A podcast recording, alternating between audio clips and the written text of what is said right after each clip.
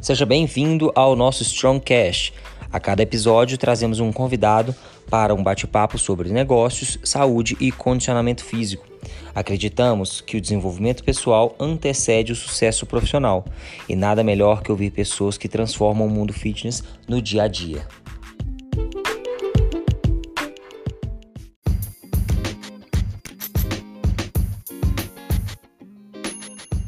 E no episódio de hoje vamos conversar com o atleta de crossfit Kaique Serveni, um dos principais nomes da modalidade e campeão do TCB de 2019. Espero que gostem desse bate-papo. De hoje estamos com Kaique Serveni, atleta de crossfit e campeão do TCB em 2019. Seja bem-vindo ao Strongcast, Kaique.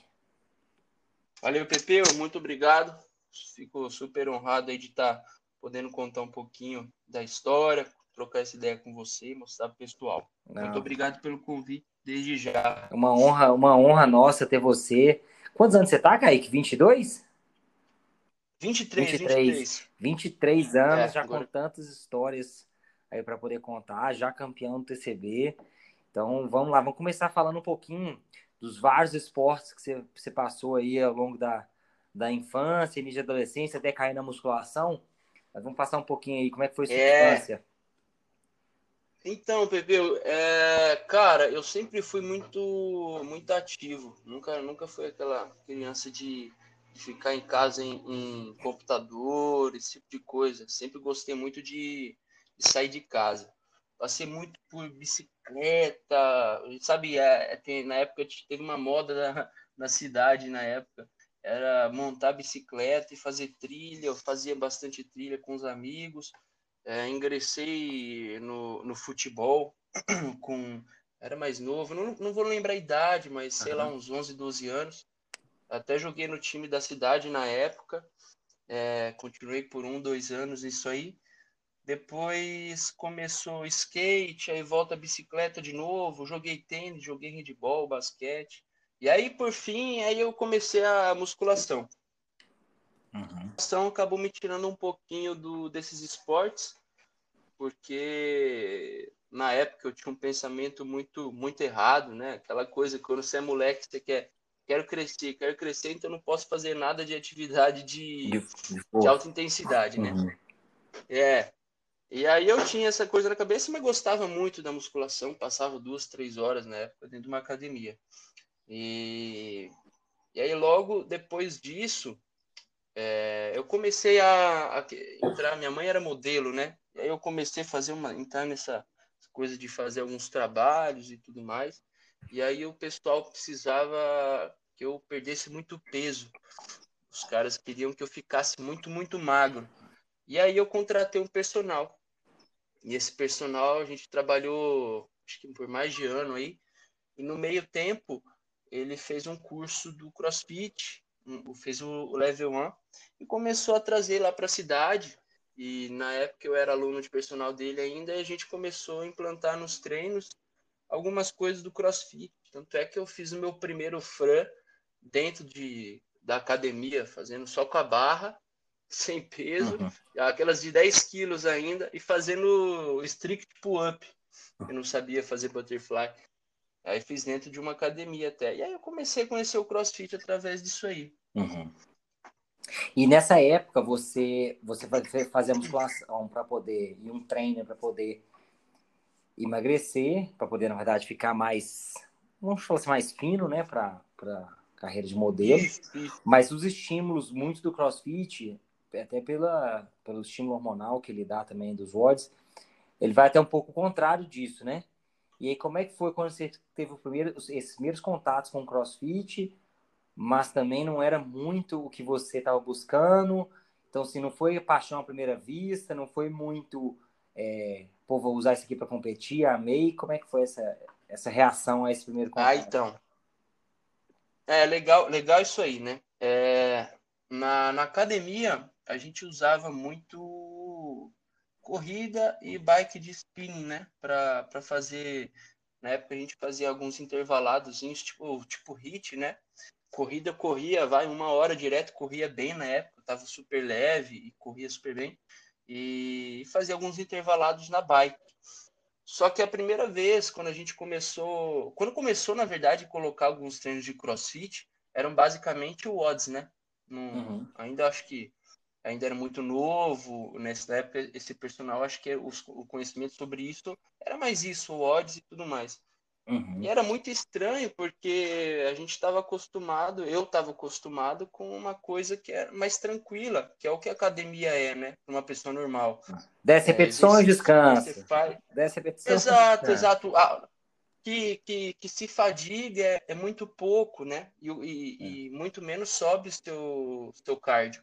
Então, quando a gente começou a colocar alguns odds, era uma coisa totalmente totalmente desesperadora, porque o cardio subia pra caramba e você não conseguia fazer os exercícios. Mas assim, eu não vou dizer nem que eu amei, nem que eu odiei, fiquei muito naquele meio termo no começo. Tanto é que depois de, de um tempo eu parei, parei de, de fazer o crossfit, e aí voltei só para musculação mesmo. Continuei na musculação. Isso foi por um, sei lá, um, mais um, dois anos na musculação. Foi onde eu ganhei todo o tamanho, né? Depois eu tive que perder um pouco no crossfit. e aí isso era 2016? Hum, deixa eu ver. 14, 15, é 2016. É, uhum. na verdade, acho que 2000, isso, isso foi em 2013, 2014 tive, tive esse primeiro contato de, tipo assim, um mês. Uhum. Eu soube que era crossfit e fiz alguns horas na academia. Depois eu esqueci disso até 2016. Que aí foi quando você começou mesmo, né? Isso, que foi quando eu peguei e falei, não, eu vou, vou voltar pro, pro crossfit e, e vou, quero ser atleta. Foi esse uhum. momento, 2016, 2017. Uhum. E aí, 2016, 2017 foi quando você direcionou seus treinamentos para para competição mesmo, né? E aí, em 2017, isso, isso. já participou é. da primeira seletiva do TCB e já começou a olhar um pouco mais para os campeonatos, né? É, quando eu, quando eu comecei, eu acho que foi no, na metade de 2016, quando eu fui, voltei para um box lá em Uberlândia, e aí eu segui até na época, segui planilha desse meu personal, que já estava mais evoluído no crossfit, nisso ele já tinha um box na cidade e tudo mais. E aí eu comecei a seguir planilha à distância. Então, em momento algum, eu tive um coach presencial. Eu já cheguei no CrossFit Uberlândia, na época, para seguir uma planilha de fora, sem conhecimento nenhum, muito menos é, com os movimentos aperfeiçoados, muscle up, handstand, handstand walk, eu sabia fazer uma coisa ali, mas nada nada bem, né? Então, eu já cheguei para fazer eu queria fazer planilha de fora. Eu já sabia que, que era um treino de boxe, né, de, de aula e eu queria algo a mais. Sempre fui procurando alguma coisa a mais. Uhum. Muito, acho que com uns três meses disso eu já comecei a seguir a planilha do Júnior. Sim. Que aí foi onde começou a evoluir, né? Aí, uhum. aí sim tinha uma periodização. E aí, quando você começou, você visou quais campeonatos logo de cara? Então, Pepeu, na época eu não conhecia nada de campeonato. Uhum. Eu só conhecia o Monstar, que até então, antes era Summer Games, né? Não sei se você lembra. Uhum. É, eu conheci o Monstar, que era o maior campeonato, conheci o TCB, mas para mim era algo intocável. É... E aí, e aí por, por eu ter uma prima que era coach de crossfit em Goiânia na época, eu conheci alguns outros campeonatos ali na região, né? De, de ouvir uhum. falar e tudo mais. Mas eu acho que o, aí o, antes de ir para a seletiva, eu acho que eu, eu competi no, no interno do box, né, que não é nada grandioso, mas foi uma primeira competição. E aí eu acho que eu competi o Monstar. Acho que, eu, acho que o Monstar eu competi em equipe antes da seletiva. Tô tentando lembrar qual foi a primeira competição, cara. Que difícil. Uhum. Mas vamos, vamos, vamos fazer uma, uma retrospectiva aqui, um pouquinho desses ah, campeonatos bora. maiores, então. Porque assim, a seletiva de 2017 uhum. do TCB você, você fez e aí não conseguiu classificar. E aí, em 2018, sim, sim. uma evolução muito grande, mas você teve que tratar uma lesão. Conta um pouquinho exato, dessa exato. lesão que te tirou aí da seletiva do TCB, que te tirou do TCB. Então, é, em 2017, acho que você estava lá, né? Foi em Belo Horizonte. Tava na V6, é, é um dos strict handstands. Exato. Eu, tava, eu tava no ano, eu tava bem, eu era muito muito cru ainda, tipo, eu tinha bastante força, eu acho que na época, para época meu cardio era, era bacana, só que eu ainda era muito sem técnica, né, pro, pro esporte. Então, assim, eu lembro até que, porra, a primeira prova eu peguei segundo lugar, se eu não me engano, e o, só o Léo que ficou na minha frente, eu acho. Eu lembro que tinha o Pedro Castro também. E aí ia ficar aí a prova do handstand. Handstand para mim era, puta, era um pesadelo, porque naquela época eu era muito mais pesado do que eu sou hoje. Eu devia pesar 100, 102 quilos, uma coisa assim. E eu nunca tinha feito um trabalho específico, né?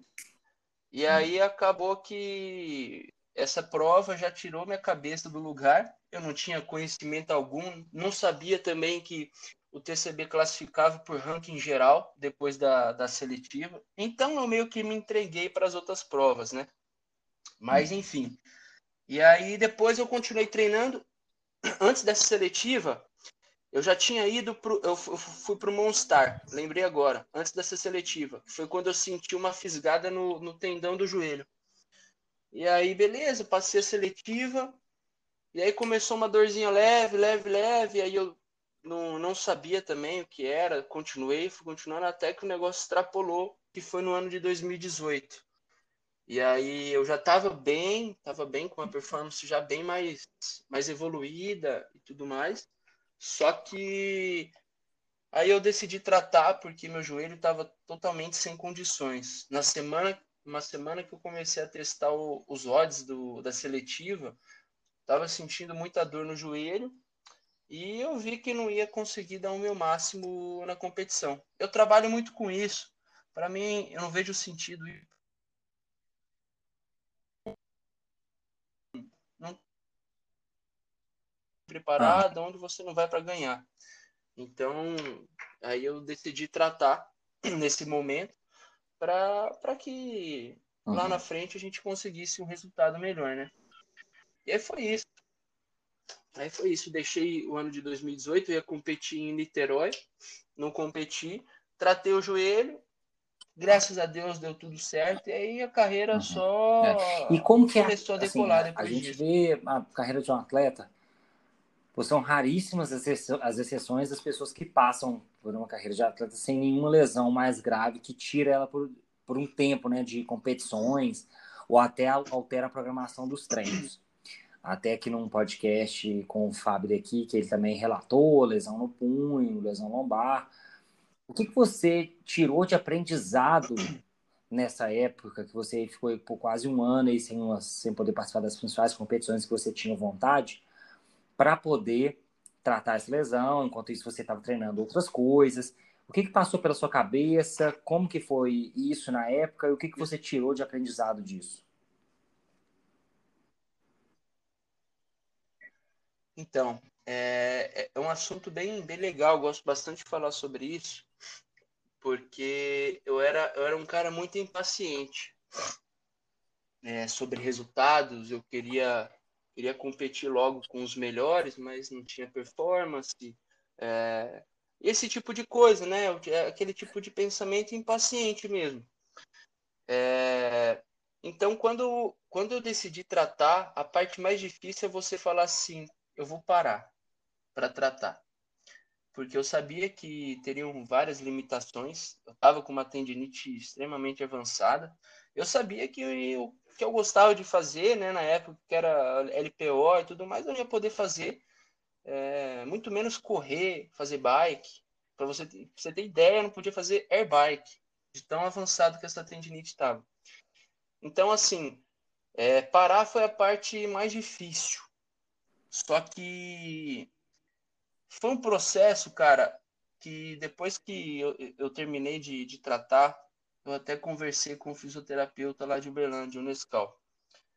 Se você parar para ver o quanto, o quanto se curte um processo de tratamento também, porque a, a quantidade de melhoras que você vai vendo dia a dia, você chega na fisioterapia, querendo ou não, você, você se torna amigo do seu fisioterapeuta, é impossível não se tornar. O cara tá te tratando, você vê ele todo dia. A gente passou momentos bons pra caramba na fisioterapia, a gente via evolução, e o melhor de tudo, é, é igual criança uhum. aprendendo a andar. Dia após dia, consegue dar um passo a mais. E você começa a perceber que uhum. as coisas são assim. Não é de um dia para o outro que você vai evoluir. Você precisa ter muita paciência. E você não pode dar um passo muito à frente. Você não pode pular nada. Nada, nada, nada. Então, é, eu digo assim que, que foi um período difícil para parar. Depois que eu comecei a tratar, cara, você começa a curtir o processo, você aceita. O problema é você aceitar que você vai tratar. Depois você fala, bom, agora eu tô tratando, e é isso aí. É isso aí, vamos. E, e é o que eu falava, eu falava assim, para ele mesmo, falava, cara, o que tá me segurando é o joelho.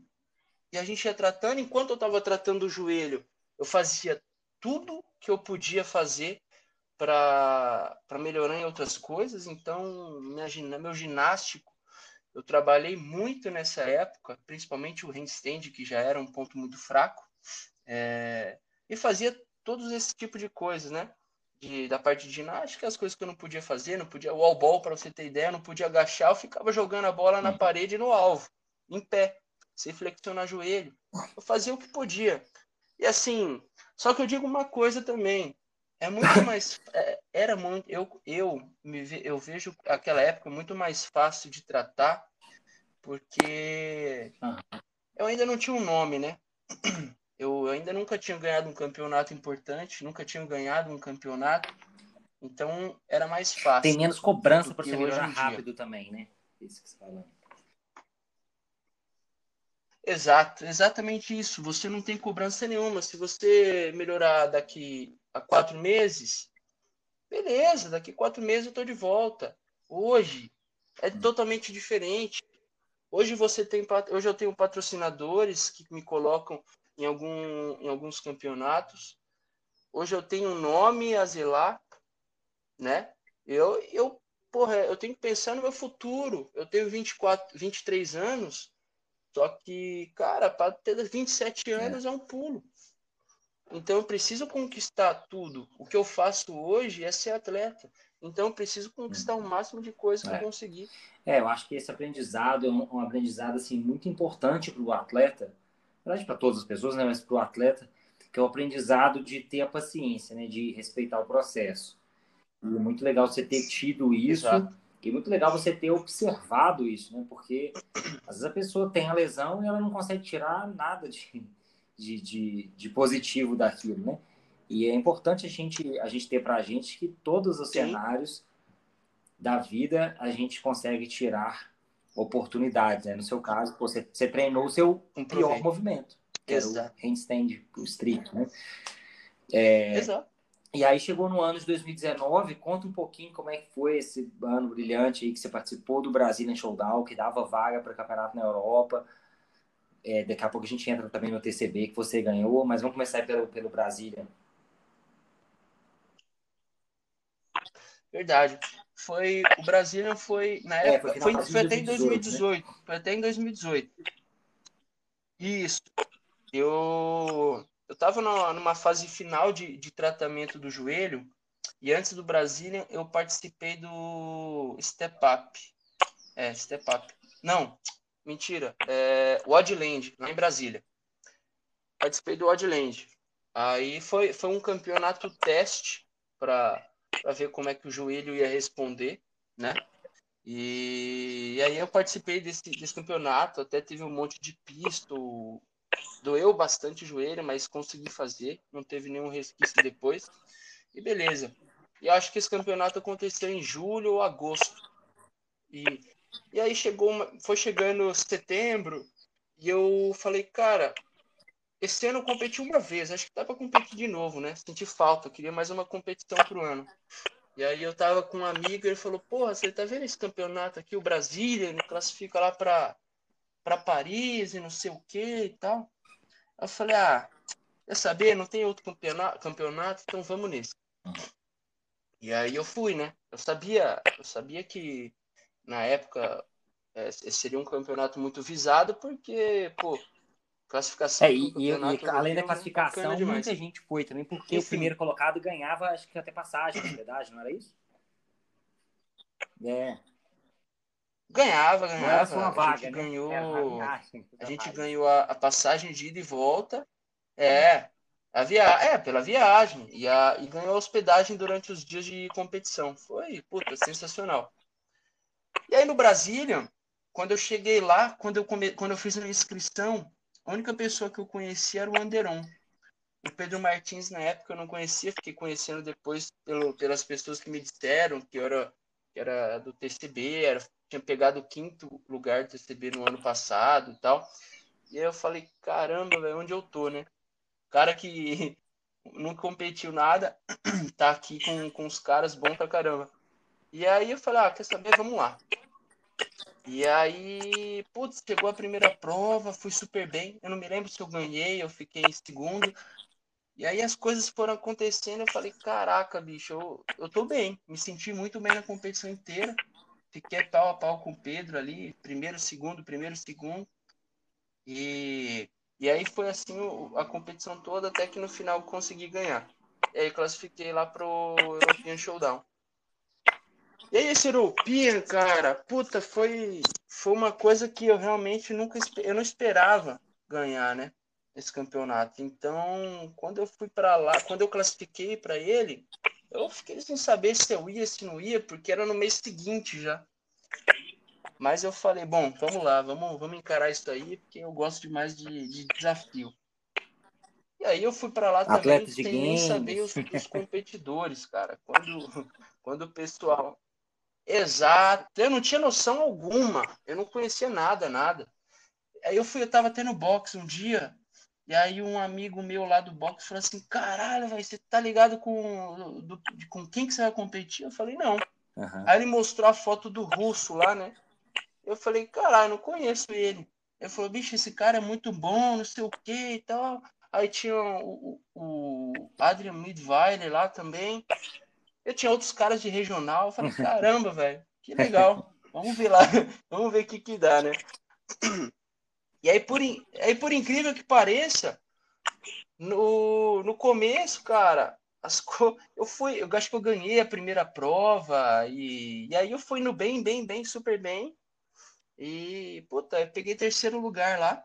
Eu acho que as provas que, que eu fui mal, foi realmente por imaturidade. Na época eu não tinha muito conhecimento de algumas coisas, é, de, de, conhecimento do próprio corpo e de como fazer as provas.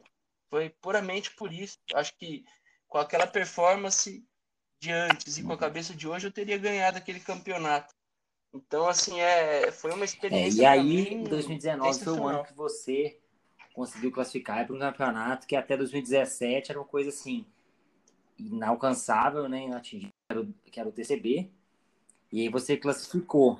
E aí, como é que foi a preparação? Como é que foi a sua cabeça para chegar exatamente. nessa competição como estreante, mas também como um dos favoritos, né? Pelos resultados que você tinha tido no Brasilian Showdown e na European.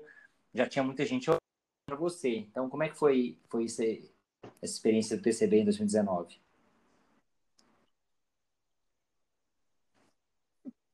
Cara, depois que, que eu fiquei ali em terceiro na seletiva, é, realmente eu acho que o, o pessoal começou a me olhar com outros olhos. Só que mesmo assim eu não, não tinha nenhuma pressão, nenhuma cobrança comigo, porque eu sabia que era meu primeiro ano de TCB, então eu me cobrava pelo menos para um top 5 por aí. Eu falava assim, cara, no, no final de tudo, se der, se der alguma coisa de errado, meu primeiro TCB. É, então, assim, a gente preparou muito bem. A gente fez uma preparação. O Éder fez uma, uma preparação sensacional. consegui. Foi. Puta, de todas mesmo, foi a melhor preparação. Eu não estava com dores no, no joelho, consegui fazer tudo sem adaptação. Estava com a cabeça muito boa. É, eu escutava muito o, das pessoas é, os favoritos que eram para ganhar esse TCB. Eu não estava dentro deles, então eu acho que me deu ainda mais força para buscar isso. É, eu acho que ajudou muito. As duas coisas que mais ajudaram foi, foi a cabeça e não ter, não ter tido nenhuma lesão nesse meio tempo. O joelho estava respondendo bem, não sentia mais dores. Então eu consegui fazer uma preparação, eu diria que para mim perfeita. Não, não tive nenhum erro aí. É, e aí resultou naquilo, né? O, a competição teve muitas provas que não eram tão boas para mim, mas que eu consegui fazer com que elas fossem boas e que resultou no, na, na, no primeiro lugar. Então, puta, sem palavras. Não, pra, primeiro lugar, assim, com preparação sobra, quanto né? Muito ponto de frente. É, e o que, que você teve, assim, de pegando, foi, pegando foi. As provas, né? Vamos pegar, assim, as, todas as provas que tiveram em 2019 e os momentos que o campeonato começou na quinta com a corrida, né? Fechou lá com o Muscle Up e, e, a, e a Grace no domingo. Teve algum ponto, teve algum ponto alto, o momento que eu mais gostei da competição foi uhum. tal, então o momento que eu senti, pô, agora, agora é meu, tipo, é, ninguém mais tira. Teve que você pensou isso durante a competição? Teve algum momento que você mais gostou? O que, que você Teve, teve, tiveram dois momentos. Tiveram dois momentos. É, até então, minha corrida não era boa, né? A gente fez uma preparação com muita corrida na pro TCB. E quando eu peguei quarto lugar na prova da corrida, que eu imaginei que eu fosse ficar mais para trás, eu falei que já eu falei pro meu coach, falei pro Éder que seria uma competição diferente. Falei, cara, se uma prova que para mim teoricamente era ruim, eu fiquei em quarto lugar, eu acho que vai dar tudo certo. E aí minha cabeça começou a uhum. trabalhar sempre para subir. É, esse foi, foi um momento muito bom. E eu acho que o segundo momento que falei, cara, ninguém tira isso ah, de mim, foi depois da prova do colete, né? Que na, na, naquele. Na, na, é, o colete estourou e tudo mais, né? Eu acho que foi esse é, momento é, aí eu falei. É meu, acho que três é vezes? Ou duas? Foi uma vez? Não, não, não, foi, foi uma vez só. Foi Acho que a, a prova corda, era, é, muito... a prova começava com aquela under, rope climb, né, com as duas cordas. Aí acho que eram cinco, é, aí era aí era 50 DU, depois acho que não sei se era 30 toast bar, aí 50 DU, nesse 50 hum. DU depois do toast bar que o colete estourou. É, e mesmo com o colete estourando, você foi e ganhou uma prova. Aí falei, puta, quando eu é. Foi, foi isso mesmo. Eu não esperava isso, não, sei o que aconteceu. Eu, eu falei Esse na época, aí para mim foi muito especial. O pessoal falou assim: que isso, o colete do Kaique estourou e ele ganhou uma prova. Eu falei, claro, ele, ele, ele, ele teve tempo de descansar até trocar o colete, aí ficou fácil. Aí o pessoal morreu. ah, ficou fácil, ele parou no outro descansar. Aí ficou. Mas... Ah, fiquei 30, 40 segundos você ali. salvou o, o Joel. É, yeah. Se o Corinthians história e você não ganhar a prova, ia dar problema, né? Então ainda bem que você ganhou a prova. Porra! Puta, ia dar problema. Ali então foi, foi, nessa puta, prova foi que Deus, você viu? Na hora ali. assim, agora é meu. Foi só isso. Competição. Foi isso? É, porque assim, Pepeu, o, o, o, que, tinha, o que aconteceu foi o seguinte. É, eu tava indo bem na competição. Eu, tava, eu acho que desde o, da segunda prova uhum. do primeiro dia eu fiquei líder o tempo todo, né? E aí, no, no dia é, da prova do colete, que eu acho que era o terceiro dia, é, foi sábado à noite, né? Isso. É, antes, antes dessa, dessa prova, teve Isso. aquela da, da bike é, erg, com, que no final tinha handstand. E aí eu me atolei um pouquinho. Eu me atolei um pouquinho nessa prova. E o que abriu um pouquinho a... Eu continuei líder, mas abriu um pouquinho a pontuação para o. Acho que, acho que era o Gui Domingues, se eu não me engano. Ou Pedro, ou acho que, mas acho que era o Gui. E aí eu fiquei num cagaço gigantesco. Puta, eu fui, eu fiquei puto, fiquei puto porque eu não imaginava. Foi, acho que de toda a competição, eu até falei com o Éder no, depois do TCB, foi a única prova que eu errei. Que eu acho que eu não que, tinha o ball, eu não quebrei o primeiro wall ball que aí acabou fadigando meu ombro e já era um ponto fraco, fiquei um pouco para trás pelo handstand. Eu fiquei em oitavo lugar nessa prova. E aí abri essa pontuação, eu falei, cara, eu preciso ganhar a prova do colete. Uhum. Sabia que era uma boa prova para mim. E caraca, velho, quando esse colete estourou, passou tanta coisa na cabeça, porque o Gui Domingues estava do meu lado e ele, quando estourou, ele já estava nos dumbbells, né? Aí eu falei, caralho, fudeu. Aí eu, eu só entrei na, no, numa fase de aceitação e, e, continuei. E aí acho que eu continuei muito bem para conseguir ganhar a prova. Aí depois dela eu falei. Eu, Bacana demais. E aí, aí domingo só faltavam duas provas também. E aí, quando você conta um pouquinho assim, como é que foi essa experiência de. Isso.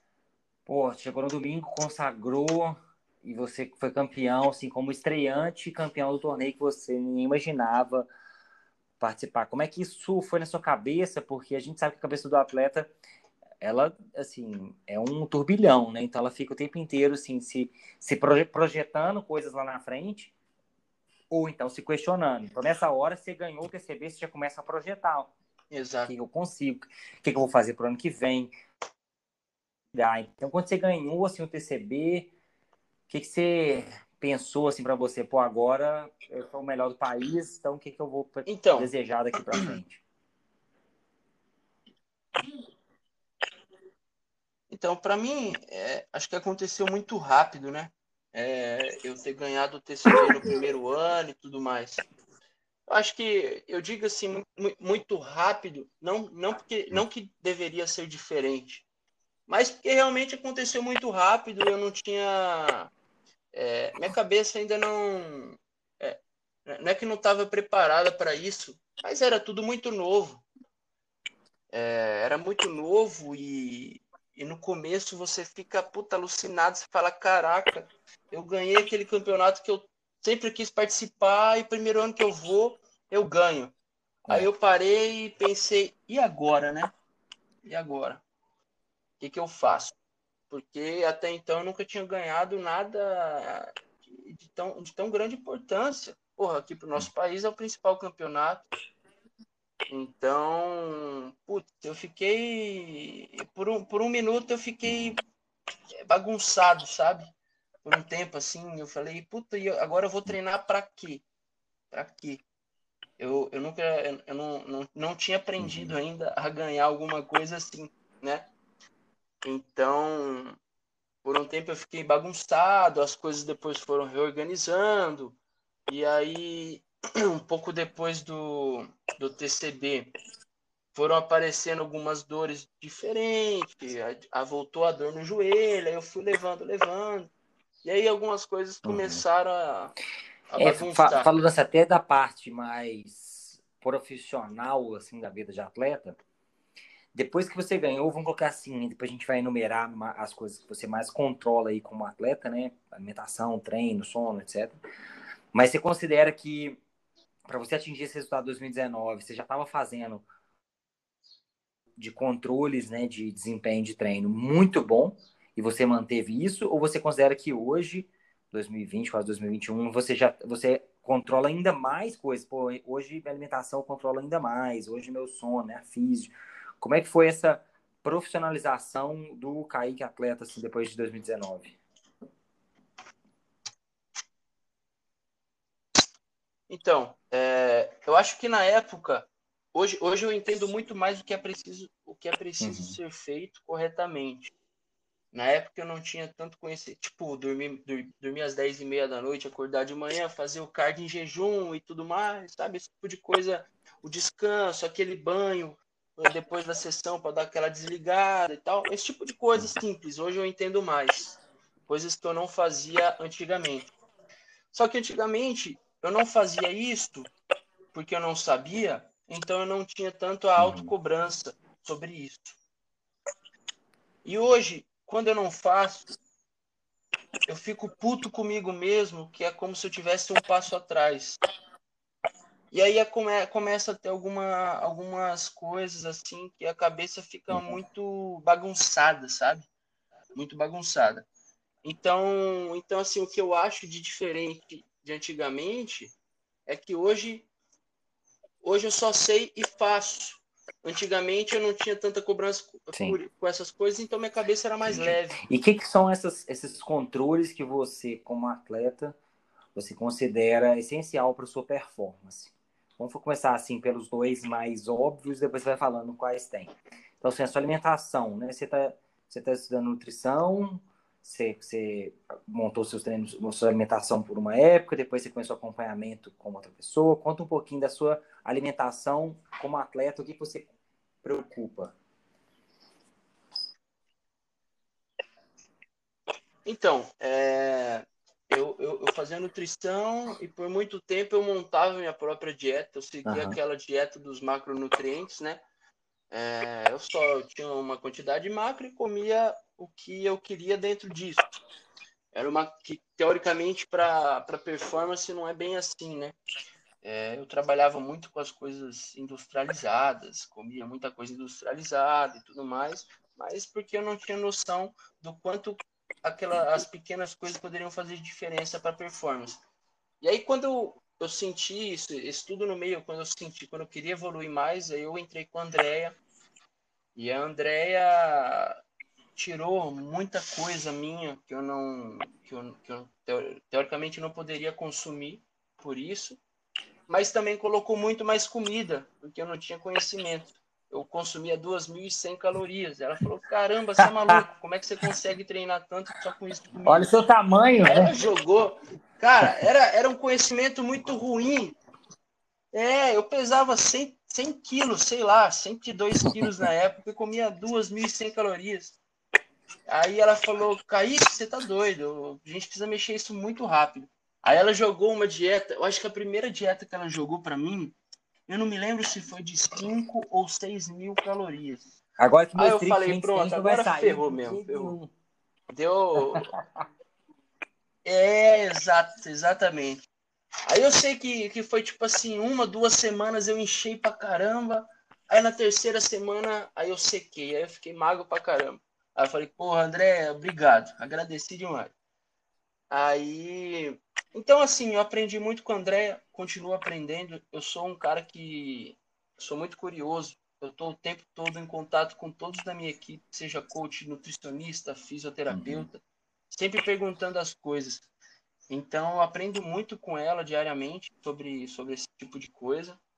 E eu, a alimentação é uma coisa que eu prezo demais porque eu sei que poucos cuidam disso, né? E eu, e eu como estudei dois anos de nutrição, eu sei o que, que pode fazer de diferença para o nosso corpo, performance e tudo mais. Então, é uma coisa que eu gosto de seguir muito à risca. Lógico que em períodos que a gente não está pré-competitivo, tipo agora, vai estar tá mais tranquilo, dá uma saidinha da dieta uma vez ou outra, beleza.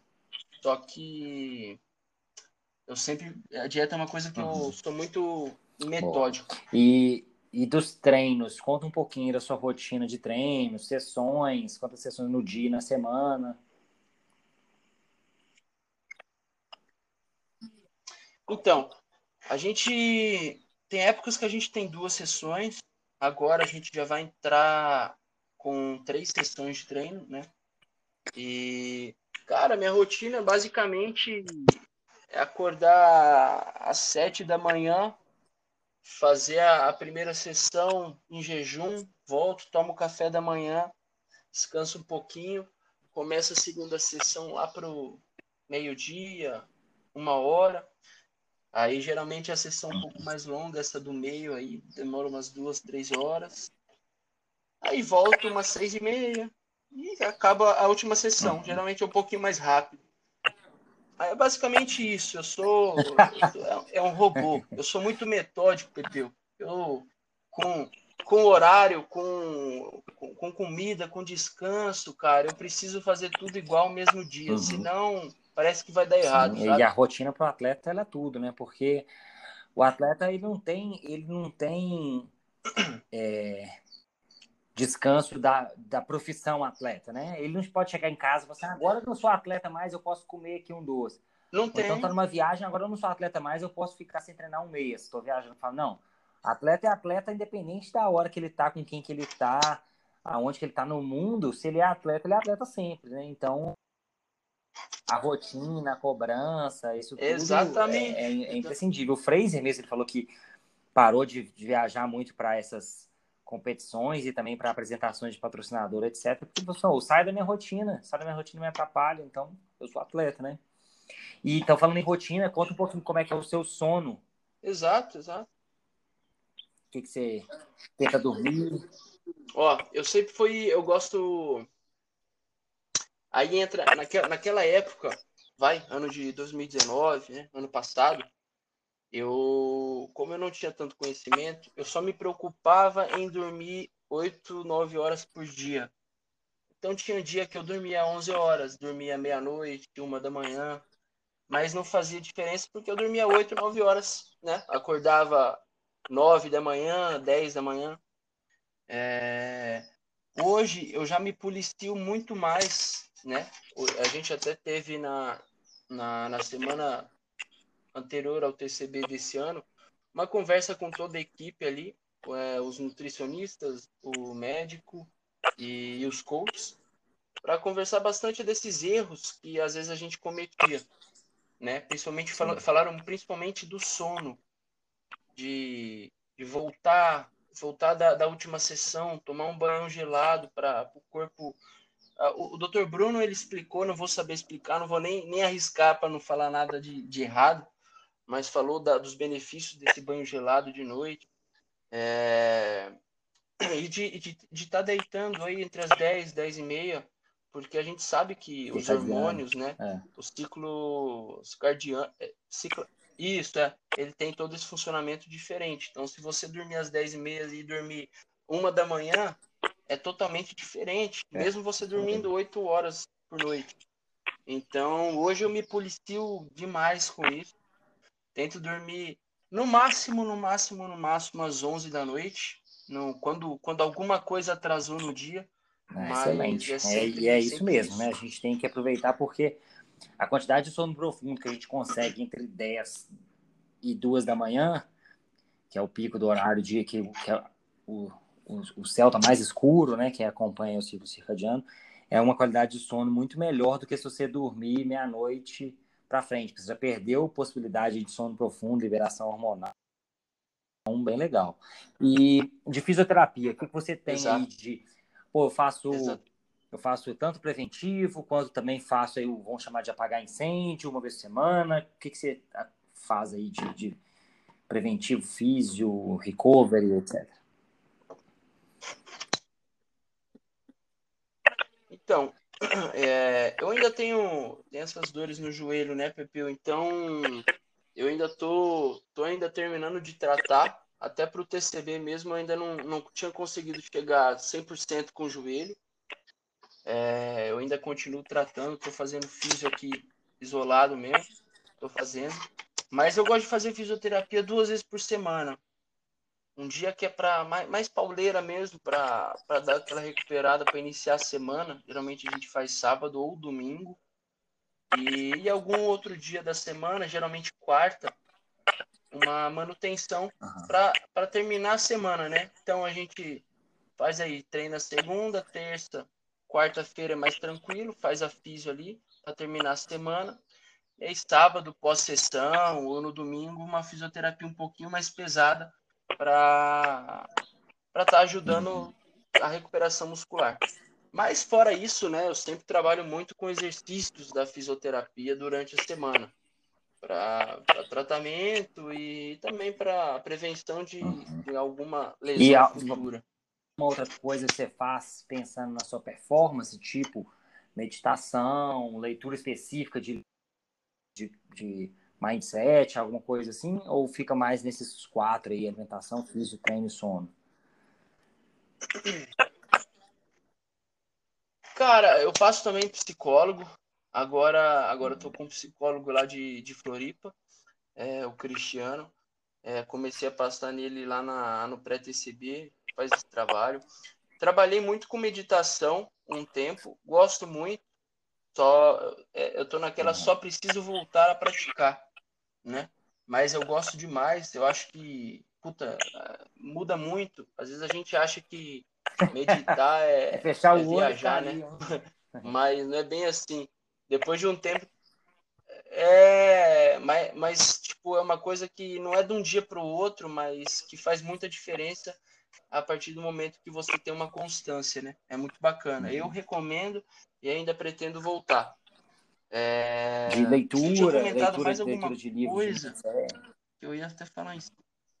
É, de leitura, leitura. Eu gosto muito de, gosto muito de ler algum, alguns uhum. livros de, que, que ajudam, né? Sim. E gosto muito do daquele David Goggins. Até comprei o livro dele.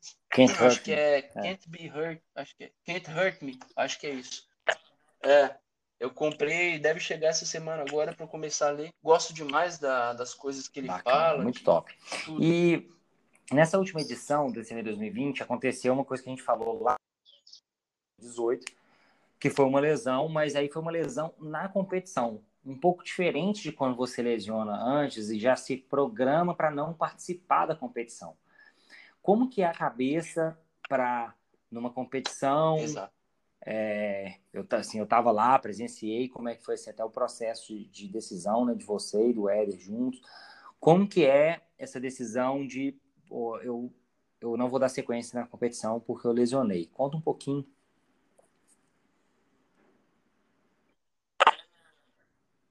Então, é uhum. uma coisa que a gente não, não espera, né?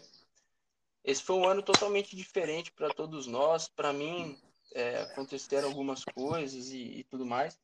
Então, eu tava, tava bem nervoso com essa competição, porque principalmente por conta que eu passei muito tempo com, com o joelho ruim este ano, né? Então, mesmo estando bem, eu ficava naquela dúvida: será que eu tô bem? Será que eu tô preparado? Porque eu adaptei muito treino, né? Adaptei treino pra caramba, mesmo com tratamento e tudo mais. Tava muito inseguro. É... Mas não, nada, nada que isso tenha a ver, né? É... E, a, e aí a lesão que aconteceu, cara, foi, foi algo muito engraçado, porque uhum. eu, tenho uma, eu tenho uma protusão na lombar, né? E desde que a gente descobriu ela lá em Bauru com o Andrezão, a gente trabalhou muito em cima da lombar, de, de fortalecimento e tudo mais. E aí, quando acabou a prova 1, uhum. a, a prova dos clean and jerks, né? Eu fui pro estacionamento lá para comer e tudo mais. E eu fui dar uma, uma alongada para estralar o tronco. Eu senti uma puxada na, na escápula. É, puta, aí eu fiquei, fiquei preocupado na hora, porque era uma dorzinha que não tava saindo, mesmo com eu passando a bolinha. Aí falei com a Ju, lá, fisioterapeuta também. Ela me atendeu no hotel, deu uma mexida, deu uma contratura mesmo. A musculatura não estava respondendo muito bem, mas não tinha o que fazer. Aí fui para a prova 2, para a área de aquecimento, comecei a aquecer. Fui testando as dores da, da escápula, fiz chest bar, não senti. O deadlift, mais ou menos. Aí o handstand senti bastante. Mas aí eu fui progredindo deadlift, deadlift. Aí quando eu cheguei na carga de 170, eu fiz um deadlift e puxou a lombar. Aí eu falei, fudeu. Cara, porque puxar lombar limita demais, demais demais. Quando a gente fala, né? Essa, é, é o centro do corpo, a, a né? picada então, de, de marimbondo. Tudo, né? A gente brinca lá. Exato. Então, andar, sentia, é, fazer o deadlift. Engraçado que fazer o deadlift era o menos pior. O que mais doeu naquela prova foi fazer o handstand push-up. É, quando eu flexionava a perna, na hora de empurrar para cima, eu senti uma dor muito forte aí me limitou demais. É, e aí, eu, obviamente, por, por, ter limitado no handstand, eu perdi maior tempo lá, né? E, e, aí eu nem consegui terminar a prova, porque no final da prova a dor tava insuportável. E aí, cara, quando, quando a gente foi lá para fora, né? A gente, eu fui atendido e tudo mais, tava muito, muito dolorido. A Ju mexeu bastante na, na, nas costas. Quando ela terminou de mexer, depois de uma hora e meia, mais ou menos, eu fiz, agachei, fiz um air squat. E aí eu até imaginei que desse para voltar. Mesmo, mesmo sabendo que talvez não conseguiria. Aí foi, passou uns 20 minutinhos, deu uma esfriada. E aí eu fui conversar com ele. E aí eu fui testar um movimento de wall Nessa hora eu desconcertei total, porque eu quase caí de joelho no chão. Eu fiz sentir uma dor gigantesca. Aí eu, tipo, você não é, não é, não é ser fácil ou difícil de escolher. Você sabe que não dá para fazer. Tem hora que você sabe que não dá. Uma dorzinha, uma tendinite no joelho é diferente de, de, de uma é. puxada assim na lombar, né? E, e, a escápula também. Cara, eu não conseguia sustentar o braço de, no movimento de wall A escápula doía e a lombar não sustentava o agachamento. Então, assim, conversei, liguei para meus pais, conversei com o Éder, conversei com a Bia, conversei com, com todo mundo. Até com o Thales eu, eu conversei. E a gente decidiu, a equipe toda ali decidiu não, não continuar, porque a gente sabe que tem coisas muito grandes aí pela frente. E não compensa arriscar nada para é. machucar ainda mais. Então, é manter a cabeça firme, decidir, decidir tratar né? Tratar assim, eu sabia que não era nada, nada de lesão, mas foi uma puxada na lombar que não, uhum. não ia dar para continuar, né? E aquilo que a gente falou e... até lá, né? Uma coisa assim. É, foi isso. Uma, uma, às vezes uma coisa que pode te tirar aí de por três semanas a um mês de treino, se você insiste, tirar quatro ou seis meses de treino, né? Então você tem que ter uma cabeça muito boa para tomar a decisão certa, né? Exato. É. Exatamente, é isso aí. Não tem, não tem nem muito o que falar. É, é, é aquela decisão, ou, ou você se, se estraga por inteiro ali, ou você tem uma cabeça que você é, sabe que tem muito mais exatamente. coisa ali pela frente. E falando em coisas pela frente, o que, que, que você tem aí de é, vamos colocar assim planos futuros como como atleta, planos futuros, ah, você vai voltar, quer atender como nutricionista? O que, que você tem aí pensando, se vão por 5 e 10 anos pela frente?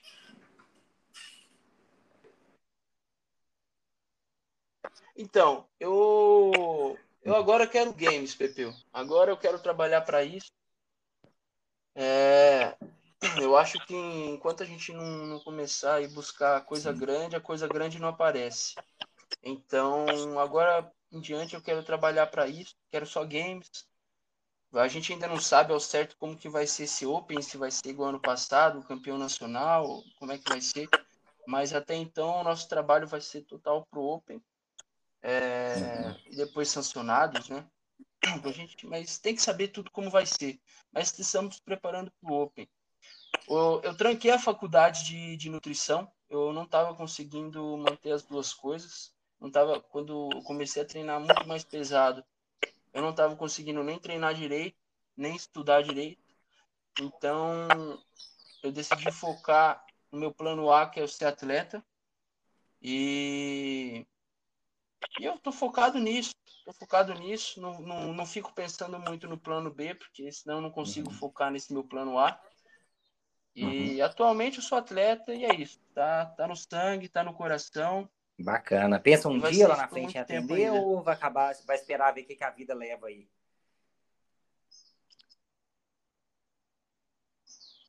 Não, eu penso, não, não, não minto que eu penso. Pensei, pensei em voltar esse ano, preciso me, me organizar. É, eu sei que, obviamente, eu não posso ficar sem um diploma na vida, né? Isso é extremamente importante.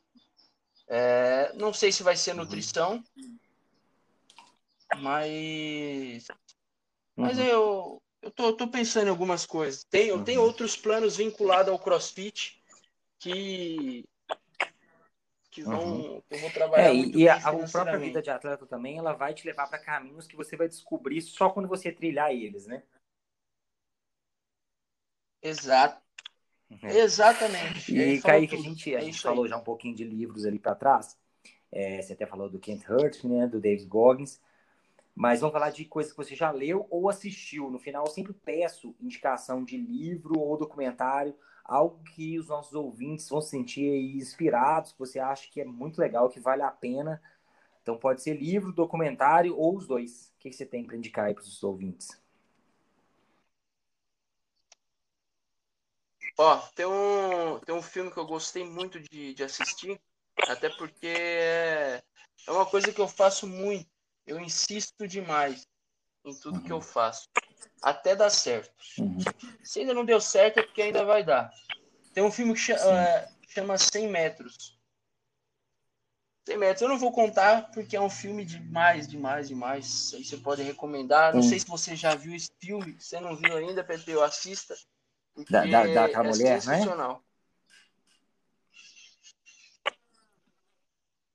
Tem... Não, é do, é do rapaz que Isso, teve eu ouvi uma falar desse. esclerose. Eles falaram que ele nunca ia conseguir completar, nem andar nunca mais. E aí ele vai completar.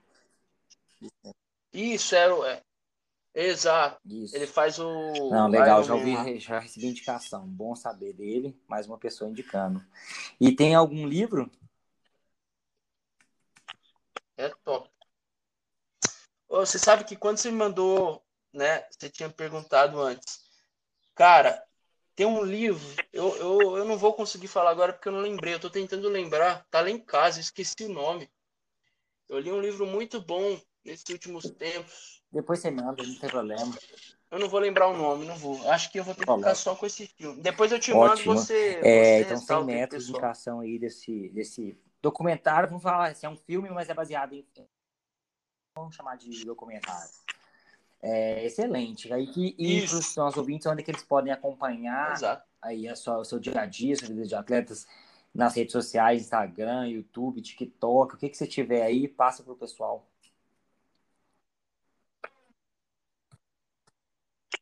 É meu, é basicamente Instagram, Kaique Serveni. Eu, eu, hoje eu, eu trabalho só com Instagram, nada mais. E é isso. Tô, posso lá meu dia a dia. Excelente. e para seguir a vida de atleta, legais, a gente sabe que é muito importante, até a gente falou muito isso no podcast do Pedro Martins, que também decidiu seguir só a vida de atleta, falando do Anderon. É, é importante as, vamos chamar assim, as pessoas e empresas e os patrocinadores que ficam por trás. Quer fazer algum agradecimento especial para algum, para alguém?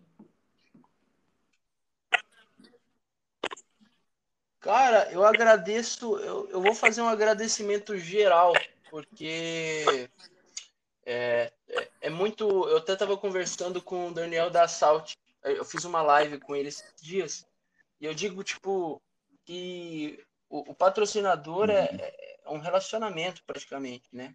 É igual namoro. Porque, cara, é, é um faz pelo outro uhum. e os dois têm que estar bem sempre. E assim, todos os meus patrocinadores fazem muito por mim, eu faço muito por eles. A gente se ajuda sempre. Eu sou um cara que, tipo assim, se a empresa me contratou, eu não vou ser só mais um que vai pegar e fazer a postagem. Eu tô sempre ali, se eu vejo uma coisinha, eu dou uma dica, eu falo assim, puta, e se a gente fizesse isso? Se você fizesse assim, colocasse isso no site, não sei o quê. Porque eu gosto de ver não, não só me ver crescendo, mas eu gosto de ver o patrocinador crescendo uhum. também, porque é uma empresa que apoiou, acreditou no meu trabalho. Então, puta, eu faço um agradecimento geral a todos que me apoiam, Excelente. me patrocinam. Excelente. Kaique, muito, muito, muitíssimo obrigado pelo seu tempo. Então, assim, desejo muito sucesso para sua, sua carreira como atleta, que venham vários títulos, que venha a classificação para o CrossFit Games que a gente quer cada vez ver mais brasileiros lá, então te desejo essa classificação nos projetos que vão vir aí pela frente também, que vão surgindo ao longo da, da vida. E obrigado por ter trazido as histórias, seu dia a dia como atleta, para inspirar os nossos ouvintes, para ajudar os nossos ouvintes a direcionar melhor aí treinos, controles de alimentação e tudo mais. Muito obrigado. Obrigado você, Pepe, pelo convite. Eu gosto muito de, de falar um pouquinho disso tudo, de passar alguma coisa bacana que as pessoas possam pegar para elas. Então, pô, eu que agradeço Não, pela oportunidade. Grande abraço e até a próxima competição que a gente se vê. Até mais. Um abraço. Valeu. Tchau. É isso aí. Muito obrigado, Pepeu. Valeu.